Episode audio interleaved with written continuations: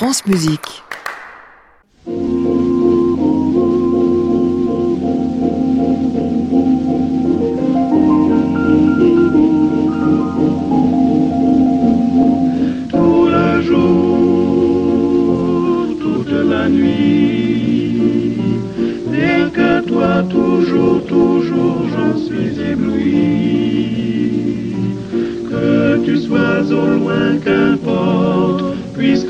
Tendrement je t'emporte, oh mon amour, nuit et jour.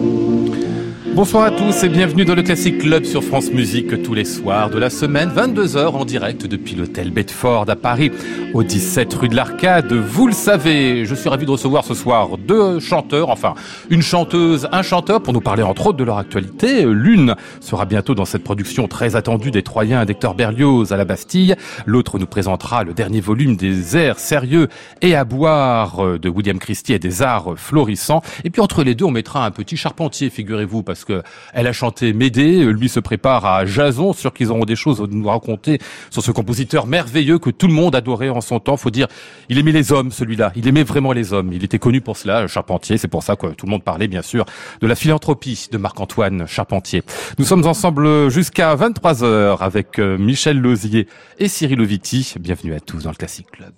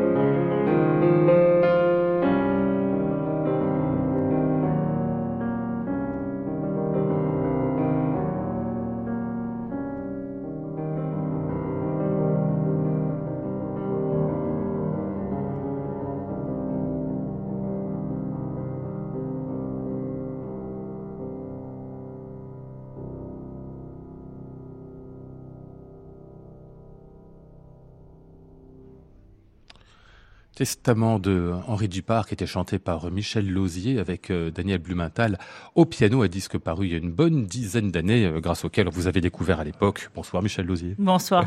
Euh, Dites-moi, je vous avais découvert, vous, vous étiez à où de votre carrière en 2008 C'était pas le début quand même, hein ça avait déjà pas mal, euh, enfin, un peu avancé déjà, tout petit peu? Euh, Oui, 10 en fait, Vous allez me dire que c'est loin. Oui, oui, non, j'avais eu. Moi, j'ai commencé aux États-Unis, j'ai commencé au Canada, j'ai commencé au... ensuite, je suis allée aux États-Unis, Ouais. et donc effectivement, je suis venue faire le Reine Elisabeth. J'avais presque 30 ans, et c'était pour ouvrir les portes euh, euh, en Europe, voilà. Ah, c'est ça. Pour m'ouvrir Ça, c'était le disque de la Reine Elisabeth, c'est ça, celui Oui. que vous aviez pu faire à la, à la suite du concours. Voilà, tout à fait. D'accord, donc vous aviez déjà Voilà. une partie de carrière canadienne, une autre partie américaine, et puis c'était l'européenne qui s'ouvrait là d'une certaine Oui, manière. voilà, ben, j'ai une partie, j'étais dans la vingtaine, j'étais quand même très, très, très au début, effectivement. Ouais. Mais donc, j'ai eu beaucoup de chance parce qu'en plus, on m'a offert, euh, on m'a offert carte blanche avec ce disque. Donc, c'est génial. Mais oui, ça date déjà, oui. De quelques années. Oui. Elle, avait l'air de pas s'en souvenir, même d'ailleurs. Ça fait longtemps que j'ai pas écouté ce disque, ça je veux dire. Ça, j'imagine, on n'écoute pas ces disques hein, en général. Vous vous souvenez du tout début de, de carrière? Comment ça se passait pour vous, Michel? Ah, ça se passe. C'était très, très, très excitant. Ouais. C'était très différent euh, d'aujourd'hui, effectivement, parce qu'aujourd'hui, on a des, on a une perspective complètement différente. On, on, a, on- voilà, on, on est très demandant et exigeant avec nous-mêmes d'une manière différente, alors qu'à 25 ans, j'étais beaucoup, beaucoup plus, plus naïve. Ouais. Donc, je me lançais un petit peu sur les planches euh, avec euh, beaucoup de, voilà, de naïveté. Et euh, j'avais beaucoup moins, moins de, j'avais un track différent, Hmm. si je peux dire. Pas le même qu'aujourd'hui. Non, c'est différent. Aujourd'hui, vous l'avez- vous l'avez maîtrisé ou il est Non, pire je- que jadis? C'est différent. Là, je veux dire, dans les Troyens, je dois chanter trois pages solo et je suis très, très stressée avec mes trois pages. Hein? Parce que tout à coup, je trouve que j'ai très peu à chanter, donc je peux plus me rattraper. Ah oui, c'est le syndrome du harpiste, Et ça. bah, voilà. Voilà, il y a qu'un plomb à faire, mais il faut pas le C'est rater. ça. Et du coup, c'est en français. Et moi, en français, j'ai tendance à, voilà, à improviser aussi euh, la, Comment po- ça la poésie. Hein, comment ça, pour comment ça vous improvisez la poésie? Ben, j'ai eu, je me rappelle justement d'une expérience dans un Castor et Pollux euh, avec Hervé Niquet où à chaque soir, euh, je, je changeais les adjectifs. Donc ça, ça marchait toujours, mais du coup, ça, ça nous faisait bien rigoler, quoi. Donc euh, voilà, je me méfie un petit peu quand j'ai, peu à chanter en français. Vous avez un petit problème de mémoire, c'est ça, non? Non, non, Ah, c'est, c'est vous aimez changer les adjectifs euh, non, c'est, pas, c'est pas du tout un truc de mémoire. En fait, c'est quand on est dans le personnage, il y a plusieurs définitions et couches qui se font dans le cerveau. Ah oui. Et donc parfois, c'est d'autres mots qui, qui veulent un peu dire la même chose ou euh, voilà, qui, qui ont envie de sortir. Ah ouais. Et vous les laissez sortir, en fait, vous les retenez Ah, pas. mais j'ai pas le choix, sinon je, voilà, je me mettrais à chanter loulou loulou, sinon à la place. Ce sera un peu limite, ça, vraiment. hein. Bonsoir, Cyril Oviti. Bonsoir Lionel. Euh, ça vous arrive, ce genre de choses aussi, de remettre un mot pour un autre, quand vous Ah oui, bah oui, Ah bon évidemment, évidemment. Et c'est très juste. Moi, je, on a des images quand on chante, on a des images de la situation, et on n'est pas rigoureusement en train de se réciter le texte en chantant. On est pris par par l'émotion, par le jeu, et euh, ça peut nous arriver de réciter la recette du, du pot-au-feu en chantant, c'est sûr. Après, il faut être crédible et il faut il faut vendre sa salade, mais oui, ça arrive. Ça dépend sur quelle musique on la chante. Oui, oui, c'est ça, après- ça peut aller, mais enfin, sur un, sur un Wagner tragique, vous me direz, c'est en allemand, on s'en fout. Oui, il y a des langues dans lesquelles c'est peut-être plus simple, évidemment, de, de non, dire n'importe quoi. ça, surtout en déclamation euh, française, euh, c'est là qu'on, c'est là qu'on peut inventer. Oui, parce qu'en fait, il y a des petits virages à prendre Ouais. qui sont des réflexes qu'on n'a pas, même si on parle la langue. Et justement, on est attiré par nos habitudes. Et si on prend mal le virage, alors là, ça part droit dans le mur, mais ça, peut faire vraiment Mm. très mal des fois. Ça peut être des murs créatifs, si j'ai bien compris. Hein. Euh, on l'a bien senti, et puis ah, vous nous parlez du Canada, mais à votre accent aussi, Michel Lausier, Oui. est tellement délicieux. Vous savez qu'on on adore cet accent-là en France. Ah, merci, qui- merci. Pour dire accent, vous allez me dire que c'est moi qui ai un accent, en fait, non? Non, non, c'est bas. Je, je, je trouve ça bien aussi euh, parce que je me sens un petit peu moins jugée avec ma grammaire parce que j'ai, j'ai une bonne excuse, voilà. Il n'y a pas d'excuse du tout. enfin, écoutez, vous serez jugé aussi sur votre grammaire. Je serai jugé. Déjà, vous mettez des mots pour les Non. autres. Québécoise de naissance, donc vous avez euh, grandi dans le Nouveau-Brunswick, que je ne connais pas. C'est quoi, ça? C'est une province des Maritimes. C'est juste à l'est euh, du Québec, en fait. C'est une province où il y a aussi une population francophone importante, les Acadiens. Et euh, donc avec un accent un petit peu différent de Montréal, c'est-à-dire avec des voyelles, je dirais, un peu plus fermées que ouvertes. euh, voilà, une influence aussi de l'anglais très important. Euh, et voilà, j'ai grandi en campagne, mais euh, vraiment en campagne. Et c'est là que j'ai fait mes, euh, mes débuts en piano. Et puis, la musique a fait partie de ma vie euh, depuis que je suis toute petite. Et le piano d'abord, donc, hein, le Ouais, chant plus et- tard, à quel moment Et beaucoup de non, et beaucoup de chorales en fait aussi. Ah oui? Euh, au Nouveau-Brunswick, beaucoup de chorales, euh, de chants chorales. Il y a même des concours de chants chorales. Les gens sont très amateurs C'est dans de tout le chant. Québec, je crois, en plus, non? Pardon? C'est dans tout le Québec hein, qu'on chante beaucoup en chorale. Oui aussi. Voilà, c'est des traditions, je dirais un peu, un peu, un peu, un peu comme en Angleterre en fait, d'avoir euh, beaucoup de chorales amateurs effectivement, de, de belles voix ou de gens qui ont envie de chanter. euh, euh, mais voilà, oui, j'ai fait du donc du piano et du chant choral. Euh, chanté à l'église quand j'étais petite, en Ah fait. ouais. Voilà, un petit village, euh, donc à la messe tous les samedis soirs. Et puis j'ai j'avais des petits solos. Je chantais pas toujours très juste, en fait, Mais ça, c'est pas mais j'aimais beaucoup chanter. L'important, c'est le cœur. Voilà, c'est effectivement. Et la foi J'étais très convaincue, Ah ouais. même dans les notes fausses. Voilà. Ouais, vous avez raison. faut le faire avec du cœur. C'est ce que je fais aujourd'hui quand je me trompe de mots. Je me trompe avec conviction. Enfin, déjà, un point que vous avez en commun tous les deux, Cyril parce que le, le chœur, vous l'avez fait beaucoup. Hein. Ah oui, Enfin, moi toi, du chanteur euh, à la Croix-de-Bois, mais pas seulement ceux-là. Hein. Non, non, non, j'avais fait des chœurs d'enfants après euh, dans le Nord-Pas-de-Calais. J'avais fait participer aux chœurs régionaux aussi, euh, Nord-Pas-de-Calais, à Paris et tout ça, oui. Et c'est, je trouve ça très formateur de faire du chœur et de la chorale et on apprend à s'écouter les uns les autres. Euh, Quand on a un cursus euh, basique de, chant au conservatoire, on apprend rarement à s'écouter, à écouter les autres. Et alors que dans le métier, on est amené à chanter avec d'autres. On chante rarement tout seul. Euh, donc moi, je trouve ça plutôt bien. Oui. On va parler avec vous bah, de tout un tas de choses, mais entre autres avec Michel Lausier d'Hector Berlioz, parce qu'il se trouve qu'il va y avoir une nouvelle production des Troyens à l'Opéra de Paris, côté Bastille. Ça commencera la semaine prochaine. Vous ferez le rôle d'Ascagne. Bon, on vous a trouvé un petit Berlioz dans ce qui suit euh, Michel Super.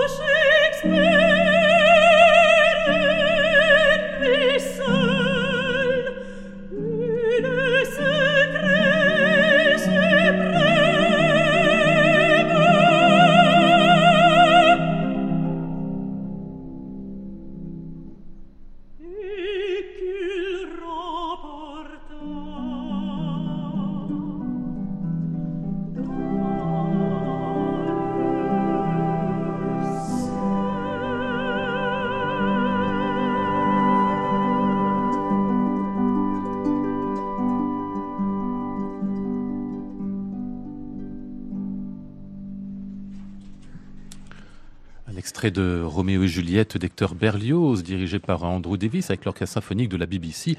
Et c'était donc Michel Lozier qu'on entendait euh, ici euh, en soliste. Alors ce sera autrement plus significatif, ce que vous ferez à partir de la semaine prochaine, parce que là, ce sera du, du grand opéra Maus Costo, Les Troyens d'Hector Berlioz, l'intégrale avec euh, première partie, la prise de Troie, euh, seconde partie, Les Troyens à Carthage, la direction pour Philippe Jordan, la mise en scène pour Dmitri Tcherniakov. Et vous, vous serez donc, Michel Ascagne, donc le, le, le fils d'aîné, le fils hein? d'aîné. Voilà. Oui. Vous Oui, avez- j'ai fait mes recherches. Oui, j'ai fait mes ça, C'est ce recherches. que j'allais vous dire. Vous avez bien révisé toute votre, J'ai fait votre mes recherches. Iliade et l'Énéide et tout ça pour J'ai fait mes recherches parce que je, je dois admettre l'année passée j'ai chanté dans Benvenuto Cellini et le rôle euh, que je chantais euh, s'appelait Ascagne, Ah. Ah oui, oui, oui. Mais je ne trouvais pas, je, voilà, euh, honte à moi, je n'ai pas, je suis pas arrivée à trouver pourquoi. Et là, on se demandait euh, pourquoi, effectivement, avec Berlioz, on a encore un Ascagne, mais c'est effectivement euh, son nom. En fait, il est aussi, euh, il y a, il y a- comme dans toute mythologie, il y a toujours plusieurs noms euh, Oui. pour une personne, effectivement. Et dans, dans la, la version dans l'Énéide, ben, en fait, Ascagne se change en Cupidon. Ah bon? Il se transforme en Dieu? Il est transformé, voilà, en fait, il est changé en Cupidon pour qu'effectivement Aîné et Didon tombent amoureux. Ah. Donc voilà, quand j'ai rencontré euh, Tchernakov, j'ai dit alors est-ce que je me transforme en Cupidon? Alors, il est bien aimé. Hein Pas tout à fait, mais j'ai un look très spécial. ah oui? Alors oui, je passe pas inaperçu, ce qui est génial. Alors j'ai un très petit rôle, mais avec un, un- un- un très petit rôle, je veux dire vocal, mais j'ai voilà un grand rôle physique euh, du début à la fin de l'opéra, très présent. Et euh, comme je dis, mon costume et ma transformation physique euh, est. C'est votre Cupidon à vous, d'une certaine manière. Voilà. Oui, parce que j'imagine que Tcherniakov, il n'est pas habitué à mettre des dieux, des héros, des machins comme ça. Hein. On ne sera pas en armure euh, du Euh, 3e ou du 4e siècle. Voilà, je ne peux pas vous mentir, effectivement. On est dans un truc euh, plutôt effectivement euh, moderne. Euh, oui, c'est ça. On va, on, va, on va- pas le dire. Enfin, parce qu'il a l'habitude de raconter d'autres histoires, hein, Dmitri Tcherniakov, On que va seul véritablement qui est là. Ouais, mais- voilà, je veux pas, euh, oui, je veux pas, euh, je veux pas trop en dire Oui, effectivement. pas, pas- pas déflorer la chose quand même. Euh, avec la troupe quand même, je, je- je note qu'il y avait plein de chanteurs absolument merveilleux, mais il faut dire que les Troyens, ça amène à faire venir du monde parce qu'il faut déjà une grosse distribution, enfin euh, très importante. Et puis il y a du monde sur scène en plus. Les chœurs, ils sont à combien là? On est une centaine. Ah ouais. Oui, quand même. Ça doit faire du barouf, non vous êtes euh, C'est très sur fort surtout. Je Ah oui. dirais il y a des passages effectivement avec le décor qui a été conçu pour amplifier et aider les voix qui, Ah oui. qui parfois pourraient se retrouver toutes seules avec l'orchestre. Là, quand on est tous ensemble, ça prend des boules de caisse effectivement. Donc euh, c'est une autre histoire, euh, mais c'est très, c'est efficace, c'est efficace, Ouais. c'est vraiment efficace. Cette semaine, j'ai pu entendre quelques répétitions et euh, donc ça va être très poignant, très touchant euh, par moment. C'est effectivement une masse sonore importante. Après, on a d'autres moments euh, vraiment géniaux où Philippe Jordan euh, fait ressortir exactement ce qu'il faut. On a des chanteurs merveilleux qui vont aussi. euh, on n'est pas juste dans le fortissimo, dans un son wagnérien, on est aussi euh, dans les les pianissimi. Donc ça marche, ça marche très très bien. Hmm. Ceci dit, ça demande, ça demande. Voilà, on y est depuis presque trois mois. Ah bon? Ouais. Sur la scène depuis trois on mois? y est. Je veux dire, on travaille, on travaille depuis le début novembre. Ouais. Et euh, euh, parce que il a fallu euh, évidemment tout le monde ne pouvait pas avoir cette disponibilité en entier. Donc on a commencé avec les la partie à trois. Après ça, en décembre, on était à Carthage. Et là, après, on s'est tous rassemblés. Mais entre-temps, il y a des gens qui partaient et qui revenaient. Donc voilà, ça a été un très, très long processus de, de mise en scène. Mais on y est arrivé. On a terminé aujourd'hui les répétitions. Ah oui, aujourd'hui même. Ah oui. Ben, En fait, oui, là, on rentre dans la pré-générale, etc. Mais euh, aujourd'hui, on a terminé. Euh, On sent que c'est des moments, ça, quand on a terminé les répétitions et que les, les- les représentations arrivent, qui sont compliqués, parce qu'évidemment, on est soulagé d'avoir terminé les répétitions, mais il y a tout ce qui va arriver derrière, qui est quand même l'essentiel. Donc, euh, c'est la période encore de... Bon, on a un peu hâte, en fait. On a hâte. On a hâte d'y arriver, on a hâte de filer, on a hâte de voir l'effet, on a hâte de, de montrer euh, ce, ce- sur quoi on a travaillé, effectivement. Et de vivre les émotions. Parce qu'en répétition, ce ne, ce- ce ne sont pas les mêmes émotions à force de répéter, répéter, répéter. On ne vit pas du tout euh, le même truc que quand on, on fait le spectacle euh, Hmm. live. Ouais. Trois mois de répétition, c'est énorme, Cyril Loviti. Vous avez déjà vécu des choses aussi longues Parce que c'est rare, Je quand crois même. pas. Trois Ah mois, oui, c'est- ça me En général, c'est un mois, c'est ça, un mois, deux mois, c'est ça, ouais, un euh, mois et demi. Huit semaines maximum, oui. Trois mois, c'est courageux 10 aussi. semaines, euh, on est à 10 semaines, ouais. Ça veut dire l'implication mentale de, de ces trois mois avec une œuvre. Déjà, on vit avec une œuvre quand on la prépare chez soi, etc. Ouais. avant. Mais quand on est en plus dans le processus de répétition, trois mois, c'est long. C'est euh, c'est- donc il y a une nourriture intellectuelle qui est conséquente là. Et émotive. Ouais. Oui, effectivement. Émotif, pourquoi? Parce que par la psychologie des personnages Parce qu'ils vous Oui. racontent? Oui, d'avoir baigné là-dedans, comme je vous dis, de- depuis le mois de novembre, depuis le mois d'octobre que j'étudie euh, toute l'œuvre, en fait, euh, toute l'œuvre, autant musicalement euh, des autres personnages, parce que mon personnage vocal était plus court, j'ai aussi... voilà, j'en ai profité pour euh, travailler d'autres parties vocales aussi. Et euh, voilà, je baigne là-dedans, euh, c'est-à-dire que parfois, quand je parle, ben, des- il y a des mots de l'opéra qui sortent nécessairement de mon vocabulaire. ah, Décidément, vous avez pas oui, avec les mots, je crois. hein. vous êtes sur scène, vous faites venir d'autres mots d'ailleurs, et puis comme dans vous la êtes... vie euh, de tous les jours, ça devient opératique. Il y a une sorte de confusion. voilà, je dirais. Les Troyens d'Hector Berlioz à voir donc à partir de euh, vendredi prochain. Ça commencera le, le 25, la première des sept représentations qui se poursuivront jusqu'au 12 février. Ce sera donc euh, à l'Opéra Bastille. On aura l'occasion d'en reparler, bien évidemment, entre autres la semaine prochaine, puisque je recevrai euh, Stéphanie Doustrac aussi, qui me Super. parlera, elle, de, de Cassandre, le rôle qu'elle a euh, aussi dans cette euh, production. Allez, on va vous retrouver là, euh, Michel Lausier. Ah bah, cette fois, c'est pour la musique de Gounod.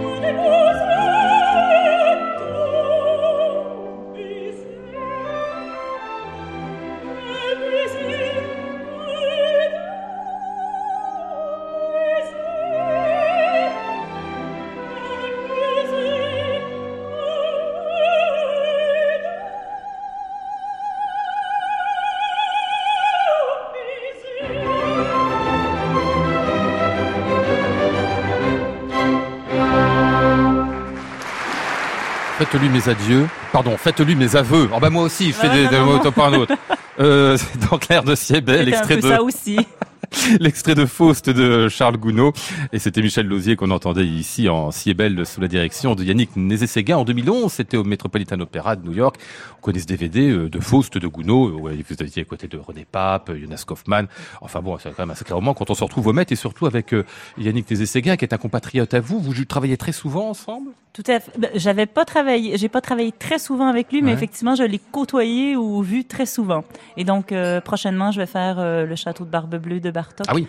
avec lui à Montréal, avec son orchestre, l'orchestre métropolitain à Montréal. Donc, j'ai très hâte de le revoir. Ça fait plusieurs années.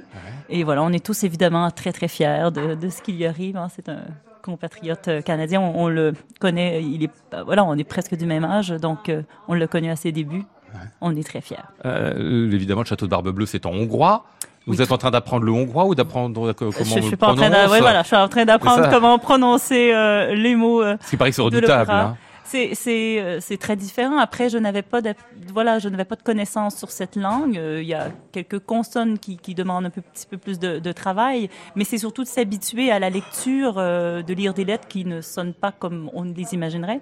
Donc il faut juste le retravailler, mais euh, voilà, ça va venir, ça va venir. J'ai confiance. Bah, De toute façon, un public canadien de langue française, le hongrois, euh, vous pouvez savonner quelques. Oui, hein, mais pas de problème. hein. oui, je sais, mais avec, avec Yannick, tout ce qu'on fait, tout est enregistré. Donc, Ah oui, donc on peut on pas savonner non plus. Minimum, voilà, je- j'ai quand même, euh, j'ai un minimum euh, d'ambition quand même euh, de rendre le hongrois le mieux possible. Il faut dire le rôle de Judith, c'est un rôle fascinant en plus, non? Oui, je suis, je me, je me trouve très, très choyée, très privilégiée de pouvoir le, le casser, comme on dit. Donc, j'espère Casser, ensuite c'est- le, casser le rôle sur scène, voilà, de, de Ah, le faire oui, pour oui, une première fois. ça, Vous dites casser, Et- ça se dit. euh, Non. Ah non, pas, c'est. casser un rôle, québécois, voilà. à mon avis. hein. Oui, ça doit être ça.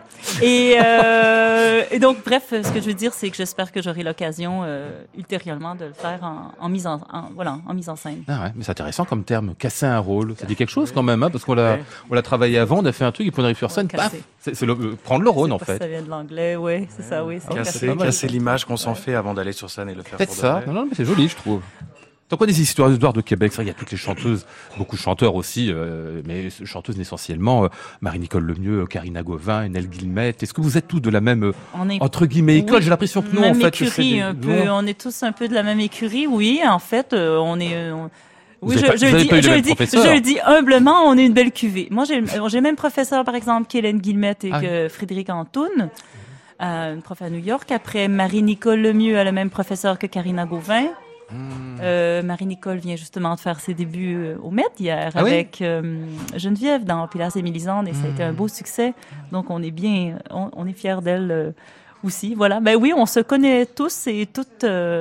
On n'a pas toujours l'occasion de travailler ensemble. Bah oui, en c'est ça, oui, oui, oui. Mais on on a l'impression qu'il y a une école, mais en fait, en réalité, ça se, oui. Non, c'est ça. On se croise dans les grandes villes euh, et donc ça c'est toujours un, un plaisir effectivement. On est assez solidaires et C'est vrai que vu de France, on se dit il y a une école québécoise, mais j'imagine qu'on doit vous dire la même chose à l'étranger. Cyril Oviti, quand vous allez en Allemagne, Oui, et l'école puis- française de chant, vous dites oui, bah non, bah on est assez nombreux. Oui. évidemment, c'est exactement la même chose. Euh, et en plus, quand il y a des considérations d'âge, si on est tous de la même époque euh, et qu'on va faire un peu des parcours similaires, oui, effectivement, c'est exactement la même chose.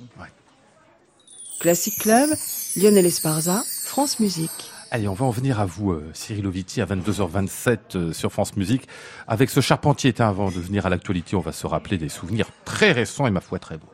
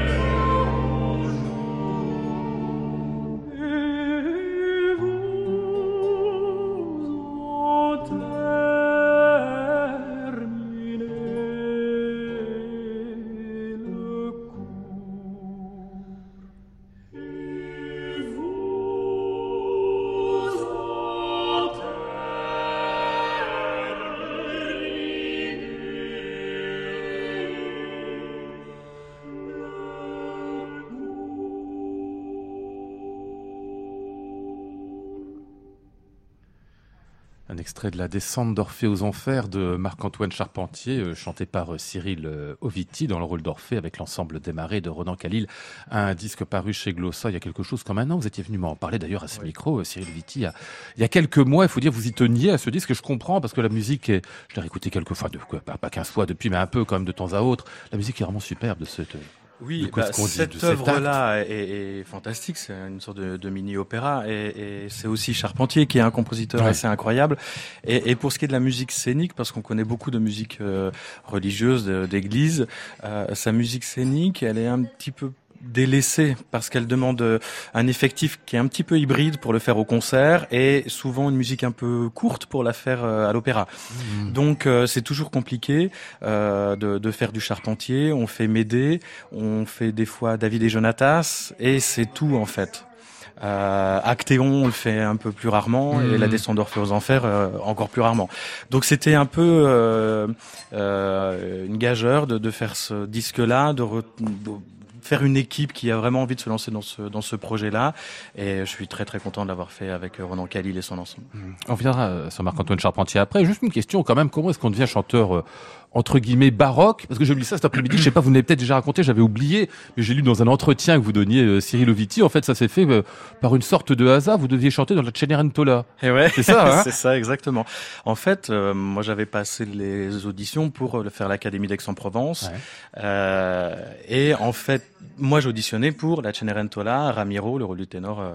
Euh, dans, dans cette œuvre-là, j'avais été engagé pour le faire. On commence les répétitions. C'était Laurence Equilbé qui devait diriger cette, euh, qui, qui l'a fait d'ailleurs, qui a dirigé euh, l'opéra. On a démarré les répétitions et un jour, Eva Wagner, la directrice du festival à ce moment-là d'Aix-en-Provence, vient me voir et me dit Cyril, Elle, écoutez. elle était pardon directeur du casting, c'est ça Non, non, Ah elle, était, elle était- elle, enfin, elle était présente au casting, mais elle n'était pas la seule. Là, elle m'a pris à part euh, lors d'une répétition pour me dire, euh, vraiment au tout début euh, de, de- du processus, euh, Cyril, écoutez, William Christie cherche euh, un ténor, euh, il a besoin d'un ténor pour faire Télémaco dans le retour du lys de Monteverdi. Et elle m'a dit, je pense que ce serait bien pour vous que, que, que vous le rencontriez. Donc, euh, j'ai- voilà, j'ai dit, bah, euh, oui. euh, jamais fait bien de. Monteverdi. Non, non. Et puis alors pour moi, euh, euh, je sais pas, Bach, c'est baroque, oui. Et c'est avant Bach, il y a rien. Euh, Ouais. C'est évident que. euh, donc moi, je suis allé auditionner pour William Christie avec le seul truc baroque que j'avais dans mon dans mon tiroir, c'était le premier air du Messie de Handel. Oui, d'accord. Et je, C'est très bien. oui, C'est très bien comme air d'audition. c'est très bien, mais voilà la réponse de William Christie qui était. Hum, vous avez une voix intéressante, mais votre anglais est effroyable. C'était un peu Voilà. audacieux, effectivement. Donc après, il m'a dit euh, revenez avec les, les, les, les, les airs de télé, Mako. J'ai auditionné et j'étais euh, en- engagé euh, après. euh. Et voilà, c'était ma première production baroque. C'était avec William Christie. Et C'était pour pas n'importe quel spectacle, je m'en souviens en plus, c'était c'était en 2000, c'est ça? C'était en la petite 2000, salle, ouais, c'est ouais, ça? ouais. C'est en Provence, c'était une merveille ce spectacle. en plus. C'était bah, c'était une sorte de, de, de petite bulle. Hmm. Euh, on était vraiment une équipe euh, tous relativement jeunes. Euh, la plupart de nous faisions nos premiers pas sur scène, nos premiers pas aussi dans le baroque. On était, on avait le temps d'être coaché. William Christie a vraiment, il nous a pris comme euh, vraiment des élèves qui- qu'il Hmm. aurait eu au CNSM quand il enseignait là-bas. Et il avait en face de lui des éponges qui étaient prêts à, Hmm. voilà, à recevoir son enseignement. Et moi, j'ai euh, découvert en fait l'opéra d'ailleurs parce que euh, c'était aussi ma première expérience. C'est-à-dire Ah oui. qu'avant, Mm. j'avais été, j'étais pas encore diplômé du conservatoire de Lille quand j'ai fait ce truc-là. Hmm. Euh, donc euh, voilà, pour moi, j'étais un euh, le, le parfait cobaye. Donc je, suis- je suis allé tête baissée là-dedans et c'est là qu'il a entendu euh, ma flexibilité, on va dire, pour tout le registre aigu de, de, de la voix et il m'a dirigé vers la- toutes les parties de ténor aigu et de haute contre euh, à la française. Il a bien fait en tout cas. Euh, C'est c'est marrant les, les détours de carrière, comment ça se fait à un moment? Enfin, je dis carrière, je sais qu'on n'aime pas ce mot-là, il est pas beau, mais enfin quand même, comment euh, Euh, si, une si, rencontre cas, fait qu'à un certain moment, voilà, on va aller vers un type de répertoire. hein. Mais c'est toujours révélateur, mais c'est ce qu'on est à la recherche. Puis quand on est jeune, ou je veux dire quand on commence dans la vingtaine, de toute façon, on est effectivement, comme il dit, on est une éponge. Et puis si on se, si on fait une audition pour un truc, on est pris dans une académie, on est pris dans un style, ben on, voilà, on submerge là-dedans Ouais. et puis on développe les, les habiletés, et, euh, voilà ce qu'il faut effectivement. Et surtout, c'est d'avoir les bons maîtres et les bons coachs Ah oui. alentour qui nous guident. Hmm. Donc, euh, on parlait tantôt euh, peut-être de professeurs et tout ça. Voilà, moi, j'ai aussi trouvé les professeurs qui ont cru en moi. Après, c'était de trouver est-ce qu'il y a un agent qui va croire en moi? Ça, c'est une galère. Après, qui, quel directeur va Mm. croire en moi? Qu'est-ce qu'on va m'offrir? Je, je galère encore aujourd'hui des fois à me vendre pour certains rôles parce que d'autres me croient pas. Donc c'est c'est des c'est des, ch- des des chemins euh, comme on dit des fois par par, parfois inattendus euh, selon nos types de voix, mais c'est grâce aussi, euh, comme là, voilà, avec William Christie qu'il a rencontré, qui a pu le guider euh, Ouais. vers un excellent répertoire. C'est-à-dire qu'on est toujours confronté à des gens qui doivent se projeter dans l'avenir et imaginer ce que ça va donner dans deux ans, trois ans, quatre ans, euh, et aussi ce que ça peut donner dans tel ou tel répertoire. Et c'est là où William Christie a une grande intelligence et une connaissance de la voix, où il sait très bien que telle personne à 20 ans fera ça euh, Oui. deux ans après, et, euh, et voilà. Donc cette chance-là euh, m'a été donnée et je le remercie beaucoup. Eh bien alors justement, ce compagnonnage avec William Christie se continue encore aujourd'hui, puisque Et oui. vient de paraître chez Harmonia Mundi, euh, si vous vouliez un jour, c'est le deuxième volume des airs sérieux et à boire que les arts florissants nous ont offert depuis euh, quelques temps. Il y en a un troisième à venir aussi, mais enfin là, on va se concentrer bien sûr sur celui tout chaud qui arrive là. Et bien, il y a un air pour vous, juste pour vous, Cyril, dans cet album euh, de Michel Lambert, Vos mépris.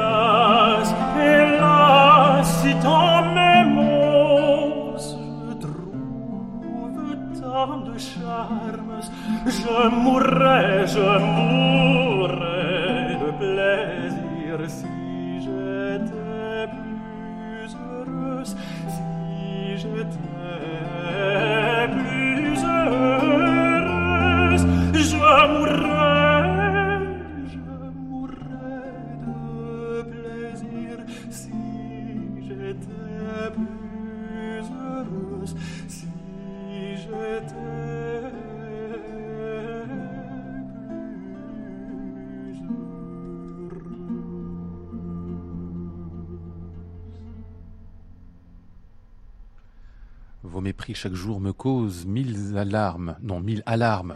Alors, il y a ceux qui rajoutent les mots et ceux qui rajoutent des lettres. Comme ça, on n'est pas fixé. C'est contagieux. Ah oui, là, il y a, il y a- y a ça, un ça me là. hein. rassure, ça me rassure dans Ah ma grammaire êtes- québécoise. Vous êtes, vous êtes ouais. pas seul, hein, vraiment pas.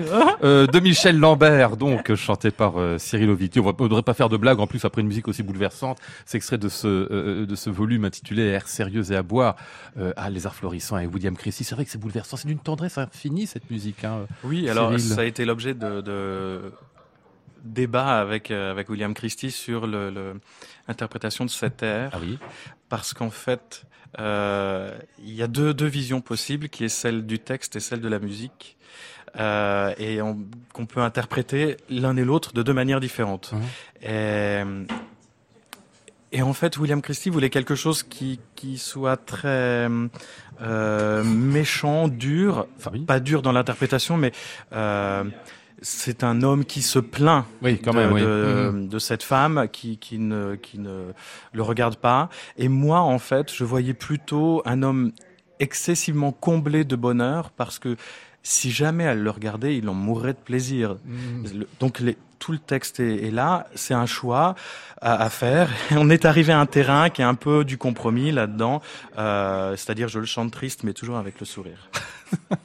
Ça Parce souvent. que tu n'étais pas du même avis que Voilà, William, voilà. c'est ça. non, non, en non. fait. Donc on, en a dis, beaucoup voilà. parlé aussi au niveau du, du, du tempo parce qu'en fait euh, on est tellement libre dans cette Eh oui. musique-là.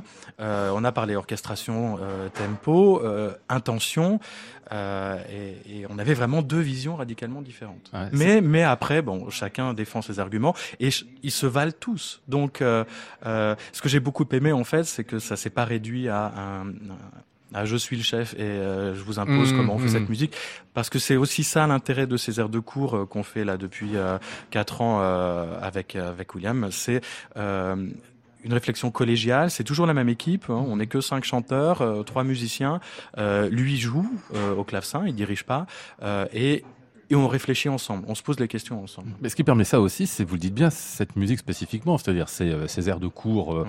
euh, qui, qui sont en fait, enfin, qui laissent beaucoup de très ouverts en fait, qui laissent une ça, liberté ça laisse d'interprétation une place énorme. voilà, à l'interprète qui est assez grande. En même temps, euh, à cause de l'instrumentarium, on est obligé d'avoir une réflexion quand même en amont, mais euh, mais en fait, il y a beaucoup de possibilités, ça c'est vrai. Ah ouais. Tu parles au niveau, je- te Oui, tu parles oui. au niveau, en fait, de la résolution des accords, de tout, de, de Alors, de la résolution des accords, choisir une fin voilà, majeure mineure, le- voilà, mineure tout ou- ça est libre, c'est ça que. Oui, et aussi la quantité d'instruments qu'on va mettre en dessous. Par exemple, là, on a choisi de n'avoir que le théorbe. On aurait pu avoir une basse d'archer en plus, ou du clavecin, ou et ça change beaucoup de choses.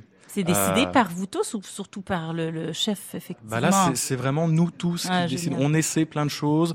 On essaie les variations. Là, je me suis permis des variations qui sont très sincèrement pas d'époque, mais qui sont tout à fait faisables. Harmoniquement, ça marche. Il y a un élan qui va avec le texte, etc. Et, euh, et, et William était d'accord pour qu'on garde ça, un par exemple. possibilités incroyable, alors que, Oui, oui. alors que moi je me retrouve dans une partition de Berlioz où, où tout est écrit effectivement? Oui, mais on est arrivé Ah. à Berlioz parce qu'il y a eu ça avant. Ouais. Donc euh, c'est aussi un chemin qu'il faut pas, voilà, il faut pas Ouais. perdre ça de vue. Ouais, cette généalogie-là, elle est réelle, parce qu'en plus, vous nous rappeliez pendant qu'on l'écoutait, euh, qui était Michel Lambert par rapport à Lully. Oui, voilà, Michel Lambert, euh, beau-père de Lully. euh, euh, les filiations, elles se font euh, effectivement dans la vie, euh, la, ré- la réelle filiation, Ouais. et aussi dans l'écriture, parce que les uns et les autres se piquent des bouts d'œuvres euh, euh, passées, et, et voilà, on évolue euh, tous ensemble. Euh, donc aussi. être libre, c'est bien, et avoir une, une sorte de réflexion collégiale avec Mhm. d'autres personnes, euh, ça permet euh, voilà, de trouver des choses assez. il y, a, il y a de sacrés beaux musiciens. Bah, il y a- il y a vous, bien sûr, Emmanuel Denegri, euh, Anna Reynolds qui est là, Renaud Van Mechelen, qui est également de la partie, euh, Lisandro Abadi pour Ouais. citer les, les, les chanteurs, et puis côté instrumentiste, bon, Florence Malgoire, bien sûr, pour les, pour les arts florissants qu'on connaît bien, Sung Ying Kwang, Myriam Rignol, Thomas Dunford, dont vous parlez tout à l'heure, Mhm. qui est au théorbe. J'imagine que jouer avec Thomas en plus en, en duo, ça doit être un sacré Ouais. quelque chose. C'est une Rolls Royce, non mais c'est c'est euh, et puis aussi c'est une question de on imagine la musique de la même manière, donc en fait c'est enfin, chanter avec lui ou, ou le voir jouer, c'est c'est- ça crée forcément une émulation, c'est assez Ouais. fantastique. C'est marrant comme il est à l'écoute hein, de, de, de- des chanteurs quand il est à côté d'eux. Mais Enfin, je veux parce dire, en qu'il il aime, quoi. il aime ça, il Mhm. aime les chanteurs, il aime euh, et, et surtout euh, voilà une équipe comme ça. Il y a Marc Moyon aussi qui chante euh, avec nous dans, dans, dans ce groupe de d'air de cours. Euh, on est une équipe de chanteurs qui aimons essayer des choses et qui répondons à ce que font les instrumentistes, etc. Donc ça voilà, ça donne envie à tout le monde de, de, de, de se faire plaisir.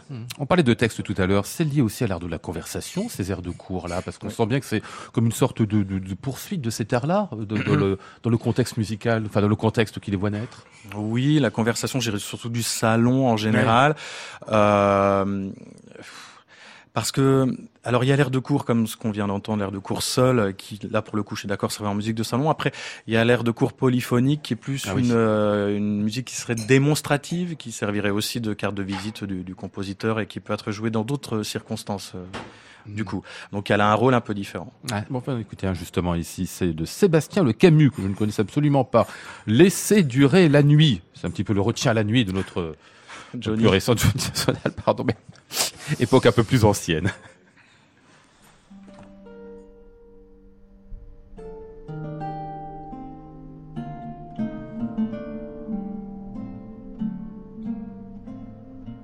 Laissez durer la nuit, laissez durer la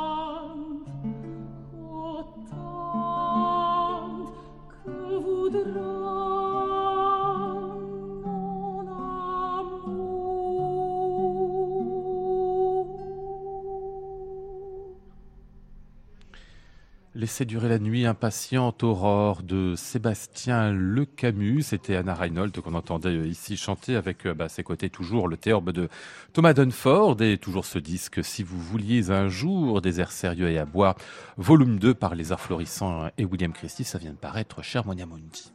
Classic Club, Lionel Esparza, France Musique.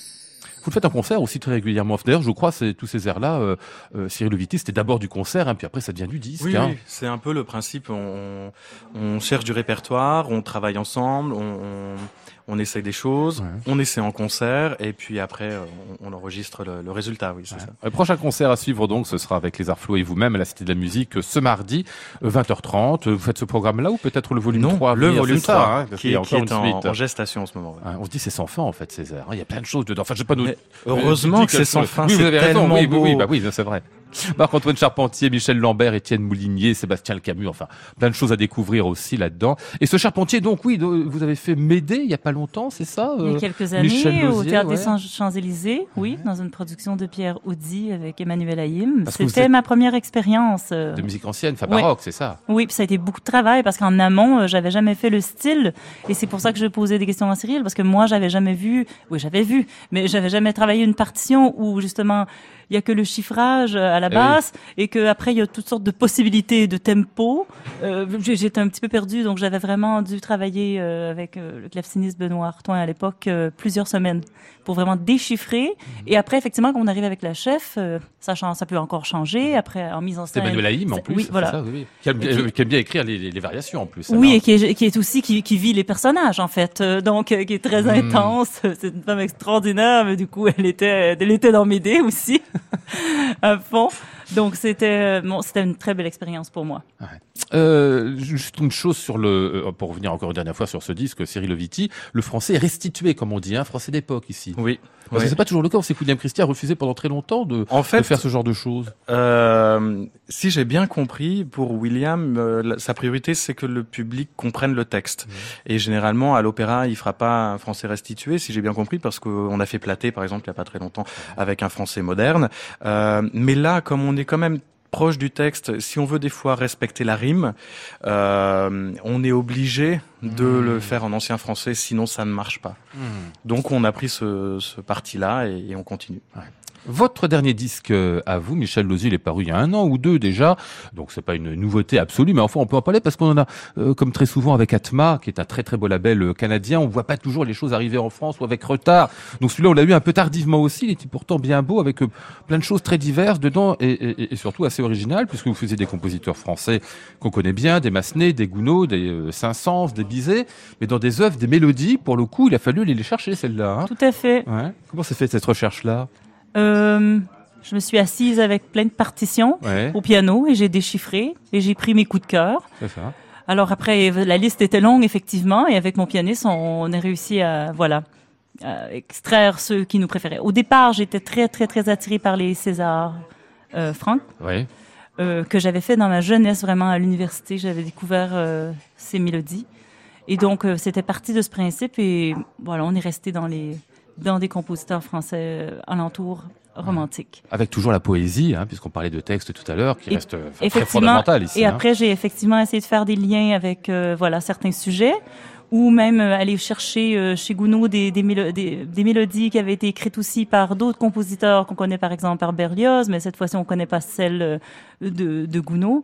Euh, donc voilà, ça m'avait euh, vraiment intéressé. On n'a pas le choix aujourd'hui. En effet, je suis très privilégiée. Vous dites, euh, il y a un disque qui est sorti, ça fait longtemps, mais on est très privilégié aujourd'hui de faire du disque parce que voilà, on est on n'est pas à l'époque. euh, oui. euh, de beaucoup de production de disques. Mmh. Donc moi, je suis très gâtée d'avoir eu ce projet. Encore là, comme je dis, carte blanche où j'ai choisi qu'est-ce que je voulais faire. Voilà, j'en suis j'en suis fort contente. Ouais. On va écouter ici un, un petit 500, si j'ose dire. Olivier Godin est votre pianiste. Enfin, c'est lui qui est à vos côtés pour cette euh, mélodie dans ton cœur.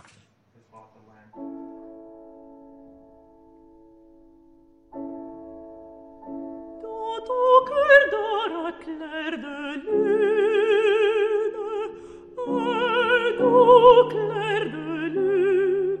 D'été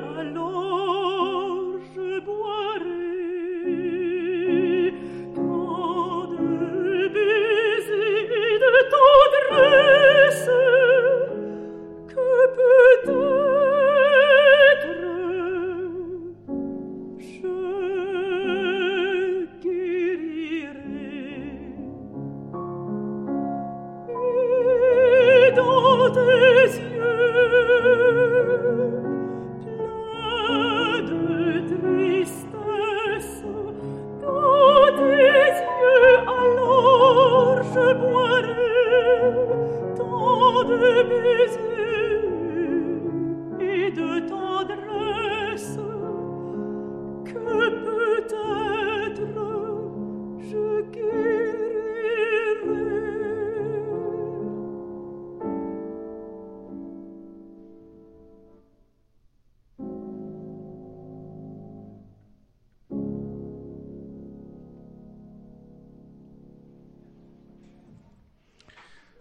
ton cœur, une mélodie de Camille Saint-Saëns, chantée par Michel Lausier avec au piano Olivier Godin. Vous me réveilliez pendant qu'on écoutait ceci. C'est vrai que ça me disait vaguement quelque chose, mais j'aurais absolument pas retrouvé que c'est le même que celui de la chanson triste de, de Duparc voilà, c'est ça. le poème hein. de Lahore, effectivement. Et voilà, ça, m'a- ça- je l'ai découvert en m'assoyant au piano. Ah ouais, c'est toujours incroyable de voir de quelle manière les, les compositeurs euh, interprètent musicalement tellement différemment le même poème. Et tout à fait, tout à fait. Après, on se demande lequel on préfère, qu'est-ce qu'on aime mieux, et puis en fait, on voudrait les, les, les mettre ensemble toutes les deux, quoi. Ouais.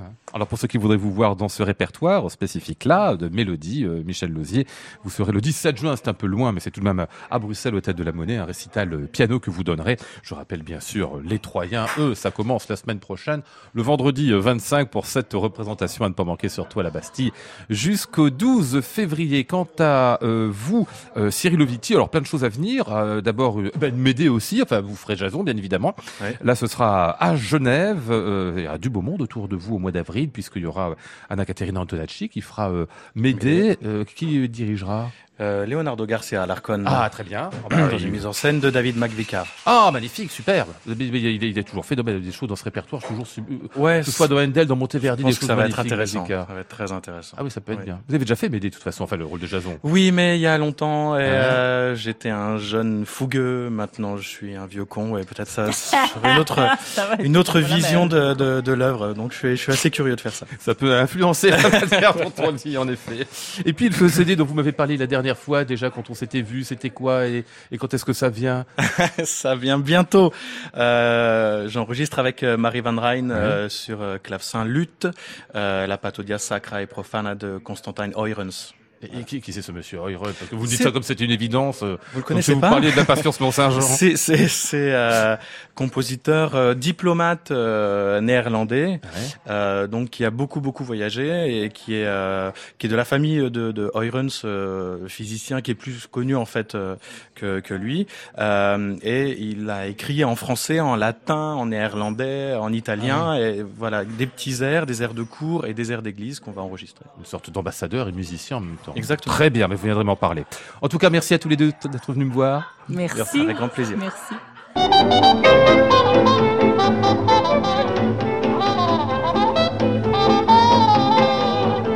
Nous étions ce soir avec Maud Nourri, Flora Sternadel, Antoine Courtin, Laurent Lucas et Cyprien Creton de Limerville. Voici le ciel peuplé de ces moutons blancs. Voici la mer troublée, spectacle troublant. Je vous retrouve demain vendredi pour le Club des critiques. Ce serait une spéciale disque avec Emmanuel Giuliani, Christian Merlin et Benoît Fauché. J'entends la ville qui me dit bonsoir et moi sur le quai de la gare, je dis de mon mieux des mots d'adieu. À réécouter sur francemusique.fr.